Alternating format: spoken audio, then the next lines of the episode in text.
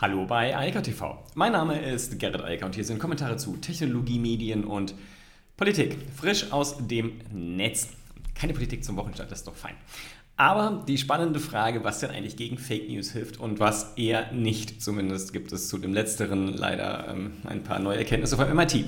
Dann geht es ähm, in zweifacher Hinsicht ums Homeoffice, außerdem um SpaceX und die Google Cloud und um Parcel Lab aus München. In denen muss man einfach mal gratulieren, das ist schon ganz ordentlich.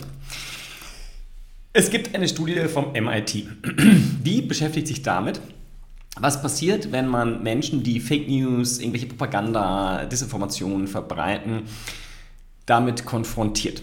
Und das Schlimme an der ganzen Sache ist, die Erkenntnis aus deren Test und Beobachtung von über 2000 solcher Reaktionen auf offensichtliche Fake News. Also da wurden dann immer die Informationen von irgendwelchen ähm, entsprechenden äh, Rechercheuren hinterlegt und gesagt, hier, das, was du da schreibst, ist falsch. Und das Ergebnis von diesem Handeln ist, dass die Twitterati, die das getwittert hatten, danach noch extremere äh, Positionen vertreten haben. Also kurz, die Studie sagt, die Reaktion auf diese Fake News und die Klarstellung mit irgendwelchen entsprechenden korrekten Informationen hat die Situation nur weiter verschlimmert. Also auch egal in welchem Kontext. Das Problem wurde größer, nicht kleiner. Also die Leute, die diese Fake News verbreitet haben, wir reden jetzt nicht über Bots, sondern über Menschen, die haben darauf mit, also auf die Klarstellung und die Richtigstellung ihrer Tweets mit noch verwirrenderen und falscheren Tweets reagiert. Ja, was heißt das jetzt? Ich finde es schwierig. Also, so aus der rein, aus der einfachen Kommunikationswissenschaft äh, betrachtet, also nehmen wir mal Nölle Neumann und die Schweigespirale, man muss widersprechen. Zumindest dann, wenn es in einem Raum stattfindet, in dem man selbst mit betroffen ist. Weil sonst denken die anderen, dass man den gleichen Unfug äh, glaubt. Also ist die Konsequenz, dass man am besten Menschen meidet, die solche Fake News verbreiten, damit denen auch die Bühne entzieht. Das ist mal das Erste. Man sollte darauf sozusagen mit dem Entzug der Aufmerksamkeit reagieren. Das ist zumindest meine Meinung dazu. Und dann braucht man auch nichts klarstellen. Wenn das natürlich im Freundeskreis passiert, dann ist es ein bisschen schwierig und dann ist diese Studie hier sehr unangenehm, denn das heißt ja, man muss am besten dann doch so tun, als würde man das gar nicht hören, auch wenn die anderen denken, dass man das auch so sieht. Also das ist ja eine Katastrophe. Schwer zu sagen. Ich werde weiterhin munter widersprechen, so wie es mir gefällt. Aber auf Twitter ist es halt auch die Frage, wenn man da mit den Menschen nichts zu tun hat, dann einfach äh, entfollowen, wenn man ihn followt und wenn es von anderen einem in die Timeline gespült wird durch Liken und Retweeten, dann vielleicht die auch entfollowen, das geht ja auch ganz gut. Dann hat man einen clean, sauberen Feed, mit dem man gut umgehen kann. Denn was will man mit Fake News? Also, das ist ja auch ein Problem. Man muss dann ja jedes Mal nachprüfen. Selbst wenn man das schon positiv weiß, könnte ja was dran sein. Dann muss man gucken. Das verschwendet Zeit. Also einfach dafür sorgen, dass das gar nicht in der eigenen Timeline erscheint. Und ich kann auch immer nur eins sagen ich werde dafür immer so ein bisschen belächelt, aber ich benutze immer noch gerne so einen Webfeed-Reader. Da kann man dann seriöse, auch alternative, moderne, digitale Medien abonnieren. Und da weiß man halt, dass das, was die schreiben, zumindest nicht so ein totaler Schrott ist, man, dem man sich aufregen muss, sondern im Regelfall halt hochwertige Informationen. Weiß zum Beispiel, ist eine gute Quelle, kann man immer gut nehmen. Und äh, die haben auch sich in letzter Zeit gemausert und sind äh, sehr stark ähm, auf dem Scientific Trip, Trip sage ich immer. Und das gefällt mir gut. Anyway, die Studie ist nichtsdestotrotz spannend und für diejenigen, die so sich auch mit Absicht äh, in diese Diskussion reinbegeben, um die Fake News ähm, Kommunikatoren bloßzustellen. Vielleicht ist das keine gute Idee, auch im Eigeninteresse nicht. Also lieber die Aufmerksamkeit entziehen, ignorieren und das Problem lösen. Und das funktioniert am besten, indem man die Aufmerksamkeit raubt. Das Homeoffice da ist ja so sehr viel immer noch unklar. Also auch gerade die rechtliche Situation zum Beispiel der Arbeitnehmenden. Und da gibt es jetzt ein Gerichtsurteil und das sagt zum Beispiel, dass der Sturz auf einer Treppe im Homeoffice kein Arbeitsunfall ist. Warum ist es relevant? Naja, weil die Berufsgenossenschaften zum Beispiel sagen, damit haben wir nichts zu tun. Und äh, das hat jetzt auch ein Gericht, das äh, Landgericht Essen bestätigt und sagt, Sorry, äh, der, also ein Arbeitsunfall frühestens, wenn du mal das Haus verlassen hast. Wenn du in deinem Haus die Treppe hochgehst und dabei umfällst und ähm, dir auch einen Schaden zuziehst, das ist kein Arbeitsunfall. Ähm, das wird zumindest Berufs also von der Berufsgenossenschaft nicht als solcher angesehen, sondern das passiert ja gerade eben vor Ort zu Hause. Und das äh, ist dann eine Frage der Krankenversicherung etc.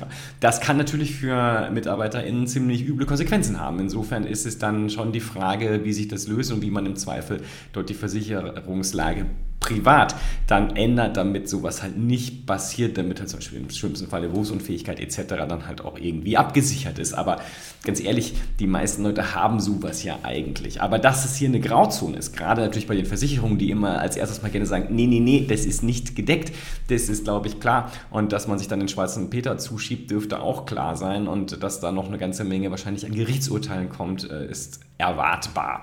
Aber so sei es, das ist ja mit neuen Dingen halt immer so.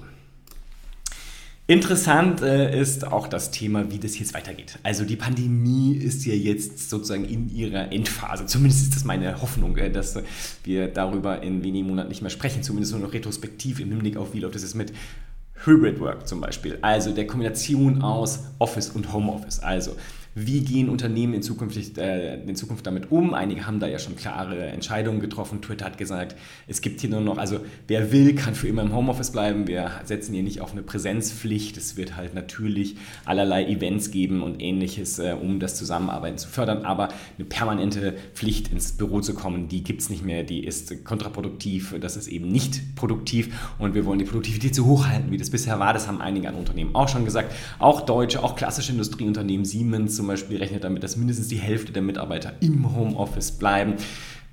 Das ist halt so die Entwicklung. Der Artikel hier von Remote How ist einfach sehr, sehr lesenswert, weil er sehr schön durchgeht und durchdekliniert, wie die Situation im einzelnen Unternehmen ist. Denn es ist nicht für jedes Unternehmen gleich einfach, diese Entscheidung zu treffen, bleibt man jetzt im Homeoffice oder nicht.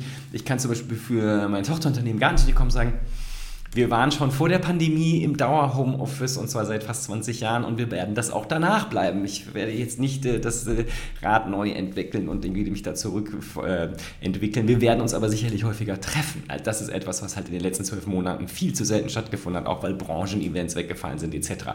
Da wird sich das wieder zurückentwickeln zu dem, wie es vorher war, wobei sich natürlich das ganze Messewesen auch gerade massiv verändert. Muss man einfach mal gucken, wie sich das so weiterentwickelt. Aber nochmal, die Frage ist halt, wie geht man jetzt differenziert daran? Also wie stellen sich die einzelnen Unternehmen die Frage, wie gehen sie damit um? Also vor allem die, die halt vorher nicht so sehr im Homeoffice waren oder gar nicht.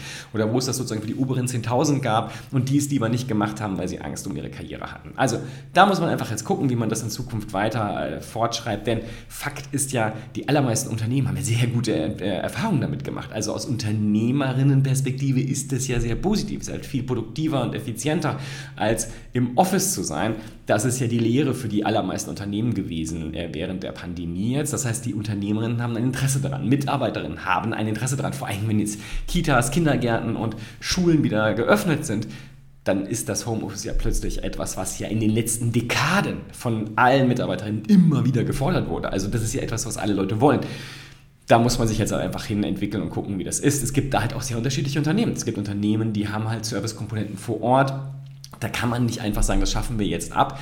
Und wenn die wieder anfangen, stellt sich halt die Frage, was ist mit den anderen im Backoffice? Können die im Homeoffice bleiben und so weiter? Also da muss man einfach schauen, wie die Situation für jede einzelne Organisation ist und wie man das in Zukunft handhabt. Ich glaube, wer da mit Pauschallösungen kommt, der fällt auf das Gesicht. Und der nächste Punkt ist halt auch nochmal, das habe ich euch auch schon noch ganz, ganz oft gesagt, neben der individuellen Betrachtung der einzelnen Organisationen, der Mitarbeiterstruktur etc. muss man halt einfach auch gucken, wie sich jetzt die Umwelt weiterentwickelt. Denn es gibt halt gute Gründe, das Homeoffice auszubauen oder zumindest zum Teil aufrechtzuerhalten niedrigere Miet- und Immobilienkosten, außerdem einfachere Akquise von neuen Mitarbeiterinnen. Das geht halt einfacher, wenn man das nicht nur für einen Standort macht. Und im schlimmsten Fall, wenn man nur einen einzigen Standort hat, da kann man ja nur danach neuen äh, Mitarbeiterinnen suchen. Wie soll das funktionieren? Also gerade wenn man eher im Business-Arbeiterinnenbereich unterwegs ist. Also da muss man sich einfach Gedanken machen, also eine Perspektive überlegen und dann halt auch schauen, was die Mitarbeiterinnen am Ende des Tages wollen. Wenn die sagen, wir wollen mehr im Homeoffice bleiben, dann ist es vielleicht nicht so klug, das zu verändern, diesen Wunsch. Und ähm, ja, damit muss man sich dann halt beschäftigen. Aber wie gesagt, eigentlich gibt es aus sehr vielen Perspektiven nur gute Gründe, Homeoffice zumindest zu einem großen Teil beizubehalten, denn das hilft halt. Man muss natürlich die Organisation ein bisschen umstellen, aber das haben ja viele in den letzten zwölf, man kann aber sagen 14, 15 Monaten ja auch gemacht. Und diese Chance, wenn sie nicht genutzt hat, das sind meines Erachtens die Verlierer der Pandemie, die, die sich nicht angepasst haben. Die werden in Zukunft Probleme haben, weil sie höhere Kosten haben werden, höhere Kosten im HR-Bereich und das wird ihnen auf die Füße fallen. Das ist zumindest meine These. Also wer ganz radikal sagt, wir machen alles so wie früher, das wird nicht so gut funktionieren. Wer ganz radikal sagt, wir machen alles so wie in der Pandemie, das wird vielleicht auch nicht funktionieren. Außer, okay, es war schon vorher so und die ganze Organisation so strukturiert, dann gibt es auch keinen Grund, das wieder rückgängig zu machen, denn da ist man ja ganz gut bekannt mit den Abläufen etc.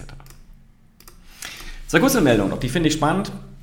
Ähm, SpaceX, die kooperieren jetzt mit Google Cloud. Also tatsächlich ist es so, Google ist ja eh investiert in SpaceX und ähm, das ist nichts Neues, aber SpaceX wird halt jetzt mit Starlink für Konnektivität sorgen, also für zusätzliche Konnektivität auf Satellitenbasis. Google ist ja selbst massiv mit Unterseekabel und allem unterwegs und sorgt dafür, die eigenen Rechenzentren zu vernetzen. Der Unterschied ist natürlich, mit Starlink können sie jetzt auf einmal die Massen erreichen. Und zwar global. Also wir sind zumindest relativ nah da dran. Das ganze Ding ist ja mit in die Beta-Phase gegangen. Und umso wichtiger ist natürlich jetzt auch große Kunden zu haben, die sowas backen. Und da ist natürlich gerade die Google Cloud, also das ganze äh, Docs etc. Zeug dranhängt, natürlich besonders spannend und natürlich ein äh, sehr spannender Kunde, den Musk dort gewinnen konnte. Ging nicht gut aus für Amazon, aber Amazon mit dem Creeper Project hängt natürlich auch ein bisschen hinterher. Da müssen sie noch ein bisschen nachlegen, damit sie da überhaupt dann in Wettbewerb treten können. SpaceX ist halt im Moment dort führend und äh, das ist sicherlich auch eine spannende Sache für viele andere Unternehmen, die gerade auch vor Ort vielleicht nicht so die perfekte Konnektivität bekommen. Da hilft dann so eine Satellitenschüssel auf dem Dach vielleicht weiter. Ja, und dann man höre und staune. Es gibt ja doch immer Startups aus Europa und sogar aus Deutschland, in diesem Fall aus München, die dann doch mal richtig viel Geld einsammeln. In diesem Fall Parcel Lab, die haben sich 112 Millionen im Series C Funding äh, vereinnahmt und äh, können damit ihre E-Commerce-Dienstleistungen ausbauen. Da geht es vor allem um Fulfillment. Äh, Im Nachgang von äh, Online-Shopping-Tätigkeiten arbeitet zusammen aber auch mit Lidl, also mit Einzelhändlern und äh, sorgt dafür, dass Konversionsraten erhöht werden, wie immer. Und zwar ganz konkret dann auch auf die Folgeaufträge etc. Jedenfalls freut mich das immer, wenn europäische und sogar noch deutsche Unternehmen da doch mitspielen können und auch mal große Gelder einsammeln, denn das wirkt sich halt immer aus, hat halt immer Folgekonsequenzen auch für die gesamten Ökosysteme, die sich darum herum bauen. Und äh, München ist jetzt äh, neben Berlin, Hamburg auch immer noch ein bisschen schon ein relevantes Zentrum für das Ganze, für den ganzen Bereich E-Commerce etc. In diesem Sinne, ich wünsche eine schöne Woche und sag mal bis dann. Ciao, ciao. Das war Eika TV frisch aus dem Netz. Unter eika.tv findet sich der Livestream auf YouTube. Via eika.media können weiterführende Links abgerufen werden. Und auf eika.digital gibt es eine Vielzahl von Kontaktmöglichkeiten.